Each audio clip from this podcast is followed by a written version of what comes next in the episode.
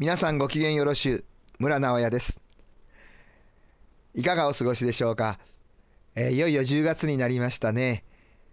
私はあの10月の1日に千葉の方でちょっと舞台をやってまいりました。えまあ、舞台というと、まあ、普通踊りですとか公演とかになるわけですけれども、まあ、この日はたまたま踊りと公演と両方頼まれまして踊りがまあおよそ17分そして公演もおよそ1 5 6分から17分というふうに言われまして、えー、まあこの16分17分って短いように思うわけですけれどもまあ公演の方はまあ割と短いかもしれませんがあいわばあの踊りで17分っていうのは意外と1人だけで踊るっていうのは長いんですね。まあ、そういう中で、まあ、お話もするということになると、まあ、いわば2つの神経になっていくんですね。まあ、あの私なんか器用に見えるらしくって2つのことをいっぺんに、えー、するというおお仕事をよくいただくんですけれどもこれはあの私の中では非常にまああの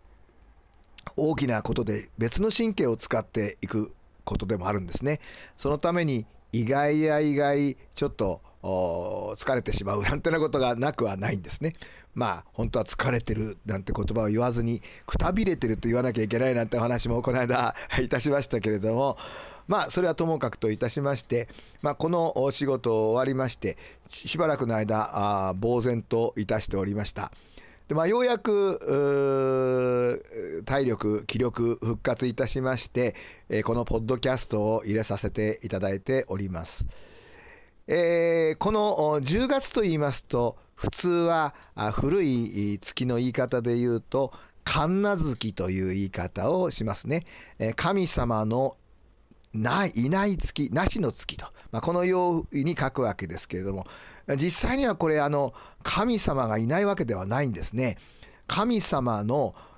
神様の月という意味が神無月というんですね。ところが漢字では神なし月と書くもんですから、えー、つい神様がいない月なんだというふうに思いがちなんですね。まあ、これをうまく利用いたしまして、えー、出雲の地方では、えー、神有月だと。あ出雲に、え、神様が全部集まってしまうから他の国他の土地では全部神様がいないんだぞと、まあ、このように、まあ、宣伝をしてるわけですよね。そのために私たちは、えー、出雲では神有月神様がいらっしゃる月であって、えー、他の土地では神がいない月だと、まあ、このように、まあ、思いがちなんですけれども。あ例えばあの6月のことを水無月というふうな言い方をするんです。水のない月と書きますね。でもこれ実は6月は水が大変必要な月でして例えば田んぼに水を引く月であります。あるいは今で言いますとちょうど梅雨であったり、えー、まあ、非常に田んぼには水が必要ですよね。ですから水の月という意味でみみな月水な水が必要な月でみな月というそれにまたえー、ながないという漢字を当ててしまったんで水があたかもない月のように思うわけですけどそうではなくて水が必要な月が水無月なんですねですからそういう意味で神無月というのも神様の月だとだから神様にとって大変重要な月が神無月というわけですね。この言い方が、まあ、いわば出雲の方にうまくこう採用されまして、えー、まあ出雲だけに神様が集まってる神無月、えー、で他では、えー、神様がいないんだと。それなんで出雲では神が集まってるから神有月だと、まあ、このようにま考えられているわけですね。言われているわけですね。でもあのよくですねこの出雲出雲のですね門門の一つを見ますと門所の一つを見ますとですねこの神有月のあるという字ですね。あるなしのあるですね。このあるという文字を、まあ、六角形の亀甲ですね。亀甲の六角形の中に入れて、え、ある門があるんですね。えー、これを見ますとあたかも私はどうもその神様のですね、えー、棺のように見えるんですね。棺ということはまあおかんですよね。おかんのように、まあ、私なんかは見えるわけですけどこの「ある」という字をですねよくよく見ますとですね、えー、あるなしのあるですね、えー、ちょうどこうまず皆さん書き順で考えてみてください。10という字を書いて月と書くとあるという字になりますよね。ほら、ちょうど10月なんですよね。あるという字、神有月。だから非常にうまい命名だと思うんですけれどもね。この 10, 10月というあるという文字を、この六角形の棺の中に入れているということから私の妄想が始まるんです。えどうもこの10月というのは、実は、えー、出雲大社のご祭神であります大国主の命のまあいわば亡くなられた月ではないのかというふうに私は考えたりするんですね。それなので全国の神様たちが集まってこの月、えー、大国主の命をお祭りする月だったんじゃなかないのかななんてことをまあ勝手に妄想たくましく考えております。まあ、それは果たして本当かどうか分かりませんけれども、まあ、ちょっとそんな風に考えると楽しいなというふうに私は勝手に思っています。さて、えー、先日、えー、横綱の大記録を打ち立てました白鵬が引退しましたね。白鵬の話題を考えていますとこのやはりこの出雲の地方のことを考えるんですね。何かと言いますと、えー、お相撲のそもそもの始まりというのが神話の時代に遡りましてねえー、実は田山の気早とのみの宿根の一戦がお相撲の始まりだというふうに考えられています。田山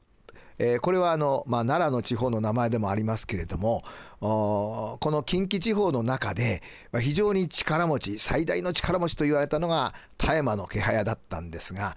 この田山の気早よりも強い、えー、力持ちはいないのかというふうに言われて、出雲の国からですね、えー、のみの宿根という力持ちが召集されます。そしてこののみの宿根はなんと一日のうちにですね、えー、この近畿地方にやってきてそして大麻の気配と相撲を取ってなんとあばら骨をですね、えーけえー、桁をして毛折ってそして腰の骨を折ってこののみの宿根は大麻の気配に打ち勝ってしまうその大麻の気配はなんと腰の骨をですねバリバリバリっと折られて、えー、死んでしまうんですね。まあ、これがお相撲の始まりだというわけなんで、まあ、非常にお相撲の始まりは残酷で、まあ、物騒なお話ですけれども、まあ、腰の骨をバリバリバリっと折られたことによってこの土地は腰折れだという名前がついたというふうな、まあ、あの地名伝説にもなっているわけなんですけどね、まあ、これがお相撲の始まりだというふうに、まあ、なっている。で私あの実を言うとこの話を初めて聞いた時10代だったんですけどね不思議だなと思いましたね。えー、なぜならば近畿地方にですね出雲今でいう島根県から一日のうちでやってきたというふうな記述があったことが不思議に思ったんですね。一日なんかでやってこれるわけがない。どんなに足が速くても、また大男であっても、一日でやってこれるわけがないじゃないかと、まあそういうふうに考えて、へりくつで考えていたんですね。えーところが、まあ、ある時、ごく割と、まあ、何年か前なんですけどね、えー、実はこの近畿地方に元出雲というところ土地があったんですね。出雲の里というのがあったってことを知りました。で今元出雲神社という神社がやはり近畿地方にあって実はこの神社から逆に、えー、今の島根県の方に出雲大社が移されたんだという記述もあるんですね。であそれならばわかるっていう私は思いました。この神話というのは実はあもしもこの記述が正しいんであれば、えー、のみの宿根が一日のうちで、えー、ここへやってきたという記述。なるほど。すぐそばだったじゃないかと。すぐそばだから一日でやってこれたんだと、まあ、このように考えると元出雲。出雲の里というのが近畿地方にあってそれが出雲大社へ移されたというふうに考えていくとなるほど。この相撲の神話の元というものの一日でのみの宿根がやってきたという記述は間違ってなかったんではないかというふうに私は思ったんですね。えー、私非常に方向音痴の人間でまた土地音痴なもんですから地名とか何かがなかなか距離感覚だとかよく分かんなかった今になってようやく分かったというわけなんですね。えー、まあ、だけれども、まあ、そのおかげで、まあ、この神話の関係と出雲大社のいわば古代の関係というのが実は違っていたんではないかというふうな私の中で、まあ、推理を、まあ、したわけです。まあ一つの妄想かもこれもしれません。まあ、こんなわけで、えー、まあ10月というと神奈月と同時に、まあ、お相撲のことを、まあ、考えるわけですけれどももう一方で10と言いますとえひ、ふ、み、よ、い、む、な、や、この、とという数え方がありますね。え1つ、2つ、3つ、4つ、5つ、6つ、7つ、8つ、9つ、とですね。えー、1つから9つまでは、まあ、助数詞の「つ」という言葉がつきますけれども「と」になります10「と」になりますと「つ」がつかないんですね。それまで9つまで1つから9つまで「つ」がついたのに対して「と」からは「つ」はつきません。そうしますとどう考えるかというと9つまでの数と違って「えー、になると、まあ、いわばステージが1つ上がるんですね。ステージが上がる。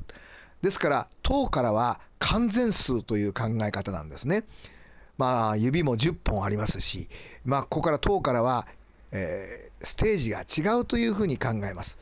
そうしますとまたいろいろと数に関しても、まあ、いろんな考え方が出てくるわけでこれから先はまた一つ別のお話をしていきたいと思いますが機会があったらにしたいと思っています。えー、今あ私たちはちょうど神奈月に入ったところですけれどもまあ、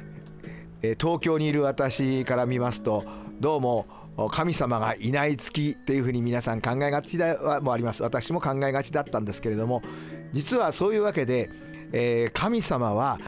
いるんですね。え、神の月だから神奈月というわけです。ですから神様はやはり、えー、出雲だけではなくて今月いろいろなどどどの土地にも神様がいらっしゃいます。ですから皆さん、えー、神様がいる月、えー、頑張っていろいろと楽しんでいきましょう。皆さんごきげんよろしゅう村直哉でございました。